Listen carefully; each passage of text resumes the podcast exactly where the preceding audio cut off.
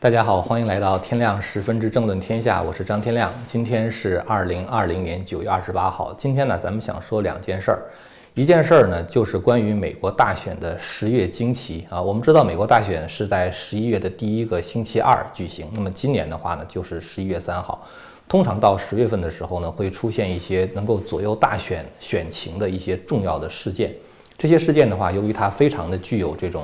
呃，震撼力啊，甚至可能会改变这种大选的结果，所以呢，就称之为十月惊奇。呃，那么我们看到现在的话呢，已经相继的出来一些事儿了哈，所以这个事儿我们一会儿要讨论一下。我们也想借此机会呢，来讨论一下为什么左派如此的痛恨川普。川普，啊，我们会做一些这个详细的社会学和心理学的分析。我觉得这方面的话，对于我们了解左派的思维是非常重要的。有一些人呢，他就觉得，比如说这个左派中有一些大学教授，他们很不理解啊，他觉得好像像 CNN 呢，或者是像一些这个左派媒体，他们明明白白的就是在这个媒体上撒谎啊，稍微有一点点逻辑和常识的人都能够看出来哈。那么大学教授的话，就更应该有这样的分辨率。为什么反而很多那些好像是很高级的知识分子？他们却如此的痛恨川普，然后呢，站在左媒这一边，这这个东西，我觉得对很多人来说的话，是一个很神秘的事儿啊。所以这个事儿，我觉得我们非常值得讨论一下。还有一个事儿的话呢，就是关于这个中芯国际受到这个呃美国制裁的问题。我们知道这个中芯国际啊，这个在九月七号的时候，《华尔街日报》就有一个消息说，美国的商务部呢，他们可能会把这个中芯国际列入这个实体的清单。然后呢，像这个中芯国际，就是这个，如果你要想向它出口一些产品的话，必须得到这个美国政府的特别的许可。那么这个的话，就有可能对中国的芯片产业造成毁灭性的打击。所以我们看到，就是最近相关的这个事情啊，陆陆续续在出台，包括美国之音也有一些报道。那么当中芯国际被这个要制裁的时候呢，习近平就准备砸下十万亿人民币啊，然后准备开发这个这个。中国自己的芯片产业啊，我们要特别说一下，为什么在中国这样的一个体制之下，基本上来说，你开发自己、建立自己的芯片产业是完全不可能的。其实，我觉得这是跟这个人类社会现在的一种发展趋势是有关系的啊。我们知道，现在人类社会啊，越来越变成一个分工协作的社会。呃，比如说一个苹果手机哈，这里边的话，它可能就有上百个，或者是甚至是几百个，呃，这个供应商啊，就是它的元器件的供应商。那么在这种情况下的话，实际上是大家在一起协作把一个东西造出来。我们知道人类社会的分工协作的话，它要求人与人之间互相的信任，然后呢，大家按照一定的规则来行事。呃，那么人与人之间这种协作的话，恰恰是共产党的这种制度、这种意识形态所极力反对的啊，因为它它这个所鼓吹的话是人与人之间的斗争，而不是人与人之间的协作。就凭共产党。它这个意识形态的基础本身的话，我们就知道，就是说建立这样一个这个产业的话，在中国大陆是不可能的。那么下面的话，我还是想先说一下这个，呃，就是现在这个大选的事儿哈。呃，我们明天呢是会看到美国总统候选人的第一次电视辩论，呃，这个呢就是川普跟拜登之间的辩论哈，是明天晚上九点钟在俄亥俄州的克利夫兰。那么，川普和拜登的辩论的话呢，是延续了一个传统。这个传统的话，到现在已经是整整六十年了，就是在一九六零年的时候，第一次开始有了总统辩论。所以呢，就是因为川普跟拜登，就是不光是之前没有这种就是互动吧，呃，更重要的原因就是拜登从来都是躲在他的地下室里啊，从这个今年三月份开始，他就一直躲在地下室。那么很少出来呢，这个接受媒体的访问，即使是接受媒体访问的话，媒体也是问一些无关痛痒的问题。那么在辩论的时候呢，我们知道川普是一个非常强硬的人物啊，他就可能会抛出很多对拜登非常具有攻击性的问题。那么这个时候拜登能不能够应付啊？这就成了一个看点。同时的话呢，拜登这个人就是最近一段时间大家都觉得他是有那种老年痴呆的迹象，而且越来越严重了。六月份的时候，当时拉斯穆森的调查就已经有百分之将近百分之四十的人认为他有这个老年痴呆。那么到现在的话，就表现的这个这个迹象是越来越严重。昨天还是前两天，就是拜登在这个接受媒体访问的时候，川普就转推了那个媒体访问的视频。拜登声称他已经在参议院干了一百八十年了啊，这个我觉得是一个特别不可思议的事儿，是吧？还有一个的话呢，拜登声称自己做了十年的副总统。我们知道美国副总统是这个四年一届是吧？最多可以干两届，最多也就是八年。就是拜登连自己做了多少年的副总统，在参议院干多少年的话，都已经搞不清楚了。所以明天晚上的这个大选的话，就非常有看点。明天晚上这个大选的话，是这个就是一个非常著名的福克斯新闻的主持人 Chris Wallace。这个人的话，他是那个就是麦克华莱士，就是一个特别有名的一个记者，他的儿子啊，他已经在这个福克斯做过很久了，由他来做这个 moderator 啊，就是这个辩论的一个主持人。那么他呢会跟川普、拜登呢讨论六个方面的问题。整个这个辩论时间呢是九十分钟啊，一共分成六大议题，包括两个人的政绩啊，包括这个新冠疫情，包括美国的经济，啊，包括美国现在面临的这个就是呃社会的动荡啊，包括这个选举的那种正当性的问题等等，一共是六个方面，每个方面的话呢是十五分钟啊，就是给两个人充分的阐述自己这个主张啊和向对方提问的机会。那么希望之声呢非常注重这次。辩论，希望之声媒体集团准备在明天晚上的时候做一次电视直播，就是做一次直播。这个直播的话是在 YouTube 上哈，是呃希望之声的这个几个重要的 YouTube channel 啊同时直播。一个呢是天亮时分，就是我的这个频道；还有呢我主持的这个频道，这频道是希望之声的啊；还有一个是江峰时刻；还有一个呢是这个希这个希望之声的国语新闻啊；还有一个是希望之声的粤语新闻频道。还有一个的话是希望之声的走入美国频道，就一共是五个频道同时直播。最开始直播的话呢，是要这个就是做现场辩论同声翻译啊，就他们俩在辩论的时候同声翻译，因为辩论是九十分钟嘛，所以从九点到十点半的话是这个同声翻译这个这个辩论阶段。接下来从十点半开始，大概有一个小时的时间呢，就是我呀江峰啊和一些这个呃专家吧会在线上呢做一些这个直播的点评。也就是说，对于这个辩论哈，比如说哪些看点，谁输谁赢，哪个地方说的对，哪个地方说的不对，包括双方的观点，我们同意和不同意，我们都有可能进行讨论。大概是一个小时的直播的时间，呃，所以呢，就是欢迎大家到明天晚上九点的时候啊，您可以大家上来早一点，关注一下我们这个天亮时分这个频道。当然，如果你要是说你知道其他别的频道的地址，呃，你也可以到那个就是江峰时刻呀，或者是这个希望之声的其他 YouTube 频道上去看哈。呃，反正我觉得这可能会是一个很有意思的事儿啊，明明天晚上可能会有很多的看点。那么回过头来的话呢，我们来说一下这个大选的十月惊奇的问题啊。这个呃，每次到了这个九月底啊，十月初的时候，其实基本上来说，到十月份的时候，就会双方阵营各自抛出一些对对方阵营比较有杀伤力的新闻。二零一六年的时候，我们知道当时就是呃，就川普有一个叫呃。Access Hollywood tape 啊，那个事儿啊，详细的我不讲了。然后当时希拉里的话是一个电邮门事件，就是当时的联邦调查局局长 James Comey 啊说这个，在这个希拉里克林顿的一个就是相当于闺蜜似的那种啊，其实相当于像他的女儿的那那那个人啊，那个人呢之前他曾经和一个男人啊，就是是原来是一个前议员啊，那个人后来因为。哎，这个事儿很复杂哈，因为性丑闻，后来这个那个男的和希拉里的这个，就是相当于他干女儿啊，互相之间就是关系就就搞掰了，掰了之后的话就离婚。当时他们好像还是处在分居的状态，结果呢，在那个男人的电脑里边发现了很多希拉里的邮件。当时希拉里不是有一个电邮门吗？说当时他希拉里自己删除了三万多个电子邮件，所以。说那个邮件找着了啊，说在那个那个 laptop 里边找到了啊，那个笔记本电脑里边找到，但后来 James Comey 又说没找着啊，反正这事儿很奇怪，但是的话对希拉里的选情造成了很大的冲击啊，所以这个是去年的十月惊奇。那么今年的话呢，我们看到现在一个相关的事儿已经露出端倪来了。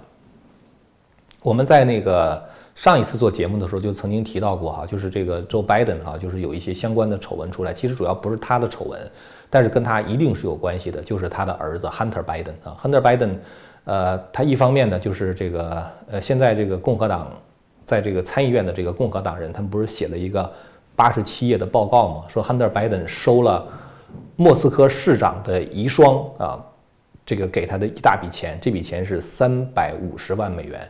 昨天川普在那个福克斯新闻啊，就是他有一个报道啊，川普在这个白宫开记者会的时候，当时他把他的一个挚友啊，就是原来纽约市的市长鲁迪·朱利安尼都给叫过去了啊。然后在接受记者访问的时候，川普就说说这个 Joe Biden 的儿子啊，Hunter Biden 拿了那个莫斯科市长遗孀的三百五十万美元，到底是为什么？然后的话还提到说说我们过去都说他拿了中共十五亿美元，其实远远不止这个数，是不是卢迪啊？他回头问这个朱利安尼，所以很多相关关于亨特拜登的这种相关的丑闻的话，都会一点点的曝光出来。然后川普当时质问那些白宫的记者说：“为什么你们对这个事情装聋作哑啊？你们就假装没看见一样。”而且川普讲，他说：“你们之所以装聋作哑，问这个原因很简单，就是因为这个事儿一定会牵扯到周拜登的啊，会牵扯到拜登的。”说这个拜登呢，他不可能对他儿子干的这些事儿毫就毫不知情，因为他的儿子是坐着他的飞机去的中国，然后的话呢，这个空军二号嘛，然后的话说，这个长途飞行十几个小时，父子二人不可能不谈话。他从中国拿了那么多的钱，他怎么可能一句话都不跟他爸说啊？所以他说这个周拜登的话是一定了解相关的内情的啊，就是他做了这样的一些指控吧。呃，那么我想相关的消息的话，最近可能还会再放出来。那么还有一个就是，呃，这个事儿呢，就是《纽约时报》昨天有一篇报道，《纽约时报》的话说，川普啊，二零一六年和二零一七年这个交税啊，一共只交了七百五十美元。我们都知道，川普是一个 billionaire 是吧？就是他是一个十亿美元级以上的那个富豪，他自己说他的资产是四十五亿美元，所以呢，按照他的这种资产规模的话，说交七百五十美元的个人所得税，那那是不可能的，是吧？就肯定是。左派暗示是川普做了逃税啊，就是肯定是有些非法的勾当，但是川普说根本就没有那回事儿，说《纽约时报》的报道每一个细节都是假的。然后川普他有一个 attorney 啊，就是有一个律师，这个律师的话就说川普已经给美国交了几千万美元的税啊，光这个2016年、2017年的话就交了几百万美元，所以说那个《纽约时报》说那东西是假的。我想说一个什么问题呢？就是每次到了十月的时候，双方都会释放对对方阵营非常不利的消息。但是我觉得对于川普这边来说的话，呃，可能是不太在意啊，因为我觉得川普的那些粉丝都是属于铁粉啊，就是你不管怎么攻击川普，这些人他们都支持川普。呃，但是我觉得对拜登的那方面的这个消息出来之后的话，对拜登会非常非常的不利的。明天这个大选，估计川普会提出这些非常尖锐的问题，就是关于拜登家族的这个。呃，这个腐败问题啊，包括这个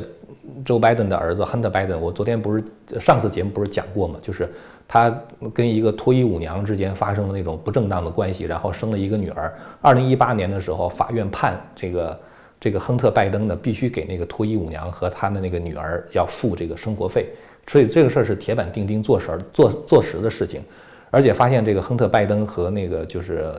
那个俄罗斯的女人和那个很很多那个。欧洲的女人互相之间长期给他们付钱，而这些女人的话，很可能是那些性奴贩卖这种集团犯罪集团的那个受害者，所以就这些事儿如果查起来的话，我觉得对于拜登确实是非常不利的。明天这个辩论的话呢，之所以这么重要哈，是因为，呃，其实按照这种现在民调来说的话，有百分之七十的人，七十多的人，他们说他们已经下了决心啊，会投票给谁。这辩论的话，对这些人来说可能没有什么太大的影响。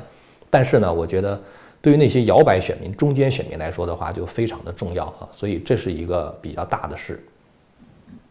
今天其实我还想说一下，就是为什么那些左派哈对于川普如此的反感，这就涉及到一个我对于人的这个基本的认知的问题哈。我觉得作为一个人来说哈，他最可贵的品德，可能不是诚实，或者是可能也不是什么仁爱之类的东西。我觉得对于一个人来说，最最可贵的品德是谦卑。这种谦卑的话，不是说这个奴颜卑膝的当奴才那种啊，指的是人对自己的有限性和对自己的不完美性的一个充分的认识。也就是说呢，他能够知道神才是完美的啊，然后的话有一种知道自己不足啊，知道自己不完美啊，然后的话呢，像按照神的那种指引的方向不断完善自己的过程，这个我觉得对于一个人来说的话，它是最可贵的。这就说到这个共产党一个问题啊，说共产党为什么是个邪教呢？因为共产党这些领导人呢，他们是神化自己的啊，他们把自己当成一个神一样啊，认为自己无所不能啊，认为自己是完美的，要求这个共产党国家要求那个这个老百姓啊，对领袖要像对神一样的崇拜啊，这其实是一个非常大的问题。而我们现在看到的，不管是美国也好，或者是欧洲也好，左派的话存在着同样的问题。很多左派我们看到就是他们。呃，觉得自己应该是那种掌握权力和指引人类未来社会发展方向的人。所以，不管是这个 LGBT 也好啊，或者是一些这个，比如说针对恐怖分子、针对犯罪行为啊，包括这个，比如说一一些这个像我们现在什么 defend the police 啊，就是这个给警察这个减少拨款啊，这个什么这个这个一些一些社会活动啊等等，在这些方面的话，左派认为他们是最有话语权的，他们认为他们像神一样，他们是最聪明的，他们是最完美的，他们给人类指的方向才是人类应该走的方向。所以你会看到左派在面对这个。就是犯罪分子或者是恐怖分子啊，甚至是那种恐怖犯下恐怖罪行的犯罪分子，表现出那种超乎寻常的那种同情和怜悯啊，甚至是爱。这个我觉得是非常难以理解的，因为我们都知道哈，真正对一个人好，按照儒家的说法，那叫做君子爱人以德。你真的希望一个人好的话，你要帮助他做一个道德上更完善的人。这个道德的话，不是左派所定义的那个道德啊，不是他所说的那个 social justice 那种社会正义，而是真正的神所定义的道德。道德啊，就是你要把人真正对他好的话，是告诉他走神给他规定的那个路啊，就告诉他神的对人的道德标准是是什么。所以呢，我觉得现在左派他对于这种就是呃这种这种犯罪分子啊，就是包括就是。被那个就是明尼苏达被警察压境而死的那个人，当然他不一定是非得是说他就怎怎么怎么就是该死，但是呢，就是说对于这种人哈，就是一个持枪抢劫怀孕妇女的人，把他捧成像圣人一样，为什么呢？因为左派他想表现自己心中的大爱啊，好像是他们胸怀大爱，然后呢胸襟如海啊，他们连这样的犯罪都可以包容，都可以怜悯啊，显得就是他们自己是处在站在一个道德的高地上。但是实际上的话呢，我觉得就是他们这种思想恰恰是害了那些就是作恶的人啊，同时的话呢也害了他们自己。因为我们知道哈，如果你心中没有真的那种大的那种慈悲的胸怀哈，那种大爱的时候，而你去刻意的去表现这个东西的时候，你真正表现出来的只能是伪善。当你不够善良，没有那么善良的时候，你还表现的假装那么善良的话，那就一定是伪善。所以我们会看到左派他有一个特点，非常的伪善啊，就是说他对于这个，比如说这个犯罪分子啊，呵护有加啊，对这些什么就是那些反正是社会上的边缘人吧，就是他都表现出一种大爱的胸怀。实际上他们是希望别人把他们这些左派分子当成神一样的崇拜。像信靠神一样信靠他们，我给你发福利啊，啊，我支持你啊，是吧？你做什么事儿我都原谅你啊，所以我就是你的神了，是吧？你就把我当成神一样崇拜吧，这是他们非常大非常大的一个问题。然后呢，当他们抱着这样的一种心态的时候的话，他们表现出来的反而是那种对于正义哈，比如说你说一个人犯了罪啊，我们应该去这个就是惩罚犯罪。他们不让你惩罚，实际上就是他们对正义的话反而存在着一种仇恨，那就是伪善嘛。然后他们对于作恶的人的话却充满了怜悯。所以你会看到，就是左派对于这种社会道德的败坏啊，起到了非常重要的作用。当然，那些左派的教授也是一样啊，他们认为他们是最有智商的人，智商最高的人，他们认为他们是应该掌握话语权的人啊。所以说，他们对于那些保守主义者，你看他对那个犯罪分子很很宽容是吧？很很容忍吧？可是，哪怕是你一个右派分子啊，就是我们说 conservative 啊，就是一个保守主义分子、保守传统理念的人，当你一提到传统传统理念的时候，左派们简直怒不可遏。他们所谓的包容、所谓的容忍，仅仅是针对那些坏的东西，而对好的东西的话，他们是绝不包容、绝不容忍啊，甚至不想让你说话，剥夺你言论的自由，然后剥夺你信仰的自由。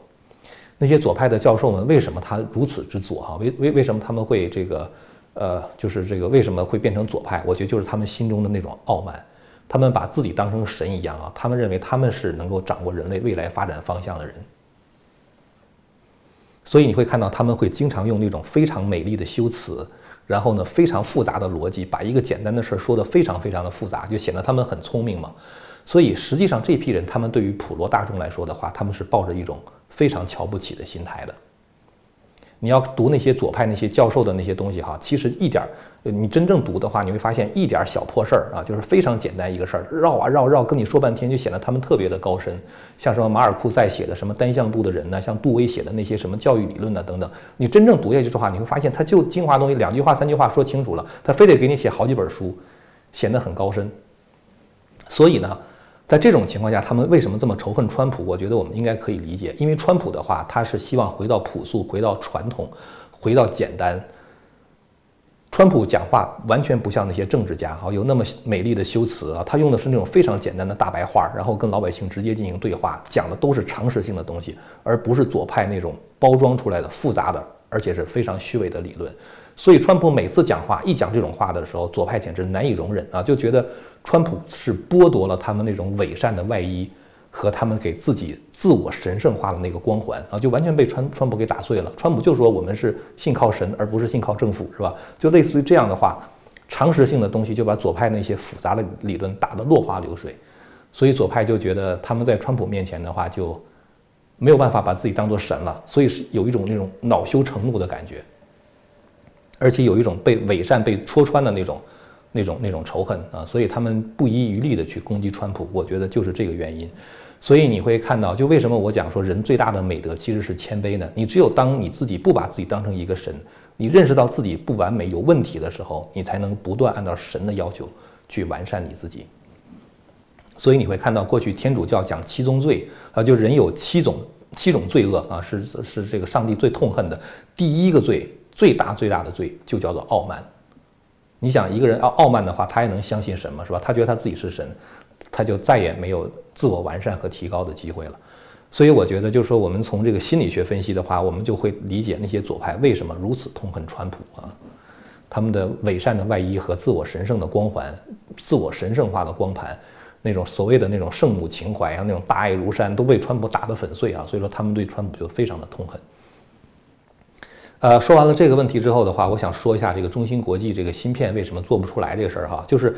中共现在说要投十万亿来做这个芯片，哈，这其实我觉得也回到刚才我谈到的那个问题，就是共产主义它是一个邪教意识形态啊，在美国我们看到它制造这样的分裂是吧？这个这个社会族群社会的分裂，族群之间的分裂，那么在国内的话，它也是在制造这样的分裂啊，就是说让人和人之间互相的不信任。我们知道做芯片这个事儿哈，我们看一个小小的芯片，那个里边涉及到的工艺是非常非常复杂的，没有任何一个国家能够掌握制作芯片所有的工艺。你看啊，现在那个做七纳米制成的这种芯片哈，现在就是三星是吧？这个这个呃，这个就是台积电，就两个公司可以做七纳米制成的芯片。那我们现在一想象，那三星简直牛得不得了了是吧？韩国的这个芯片公司三星。那谁也卡不住他的脖子了，是吗？就是你你没法制裁三星了，是吧？你而且都得求着他，是吗？根本就不是。二零一九年的时候，曾经发生过一件事儿。二零一九年好像是六月份的时候，当时三星的太子啊，就是三星集团的那个董事长的儿子吧，应该是叫李在镕，从韩国紧急飞往日本。还有一个也是韩国的半导体大厂。啊，芯片大厂海力士啊，那个 CEO 的话也紧急飞往日本，干什么呢？因为当时韩国和日本之间发生了一些矛盾，日本给韩国断供了。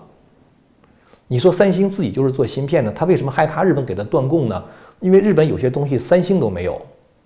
就是有有一些这个制作芯片的一些基本的原材料哈，就是那种材料只有日本能做啊，比如说嗯高纯度的氟化氢，这个谁都做不出来，就日本人能做。还有什么那个光刻胶啊？我们知道那个刻芯片的话，它要光刻机嘛。荷兰那个光刻机，它要刻那个芯片，有要一种胶，那个胶只有日本能做。还有一个什么其他别的，什么酰胺之类的，反正就是说，像韩国三星这样如此牛的半导体啊，值这个业界牛耳的这个半导体的大公司，它得得靠着日本给它提供原材料。所以你想象一下，如果中共想。做一个芯片产业的话，整个这个芯片从头到尾几百道工艺，它都得掌握，可能吗？根本就不可能。所以，这就是为什么我觉得，就是说，我们讲这个社会呢，越来越变成一个非常这个分工，这个越来越细化这么一个社会啊，就是这个原因。而在共产党这样的一个国家里边的话，就是他对于人和人之间这种分工协作，他根本就不讲这个。什么叫双双赢啊？所谓双赢的话，就是他赢两次嘛，对吧？你吃亏两次，这种情况的话，双方的合作分工协作的话，就变得非常的不可能了。很多人可能观察到一个现象哈，比如说在美国哈，就是有一些华人呢，中国大陆的人到美国，你会发现他在这个社会里边，他那个在他的那个工作领域，他升升官哈，升职哈，升到一定程度就升不上去了。为什么呢？你要知道，在美国这样的大企业中哈，如果你要想做一个基层干部的话，你需要的是什么呢？你需要的是聪明，你需要的是踏实肯干，你需要的是执行力。这方面的话，中国人做起来都是没有问题的。我说大陆的中国大陆的人哈，做起来是没有问题的。如果你要升到中层干部的时候，你需要的什么呢？你需要的技能就是沟通的能力啊，communication。你需要跟各个部门之间协调的能力，就是中国大陆出来的人这方面的话就相当的差。如果你再往高升的话，你升到顶层的时候啊，一个公司顶层的时候，你需要的是你的视野和格局，你需要的是能够讲出一些激励人心的话啊，给大家描述一个远愿景啊，然后的话让大家愿意跟着你干，这是到高层的时候你需要具备这样的能力。但是这种视野和格局的话，也是中共一直打压的。因为中共从小培养你的话，就是培养你听话，是吧？你不要什么自己的思想啊，不要什么创造力。这种人的话，他很难有真的大视野和大格局。而且中共认为有大视野的人的话，是他很难控制的。因为一个人如果视野很广阔啊，他可能就不在意眼前的利益。而中共想拿捏你的话，恰恰是用你眼前的利益来。诱惑你，或者是胁迫你，所以在中国那样的共产党这样的一个邪教意识形态之下的话，它压制你这个东西，就是你的格局和愿景啊，那个视野。然后的话呢，它不让人和人之间互相的沟通协作，让人和人之间互相的斗争。所以这就是我想说的是，在中共这样一个体制下，你就砸十万亿，砸十万亿美元都没有用。这就是重赏之下。没有勇夫啊，因为他不是一个人能干的事儿，他不是一个勇夫能干的事儿，是要一万个勇夫、十万个勇夫在一起分工协作的事儿。你一个人干行，十万个人分工协作的时候，在中共这种体制之下的话，他就不可能出现。所以这就是为什么我觉得习近平无论砸多少钱都砸不出芯片来啊，最后的话只能造成巨大的银行坏账。今天呢，咱们就谈了两个大的问题哈，一个是十月惊奇啊，就是我们在期待什么啊？再有一个的话，就是我们从中共的这个体制角度来分析一下，为什么它做不出芯片来。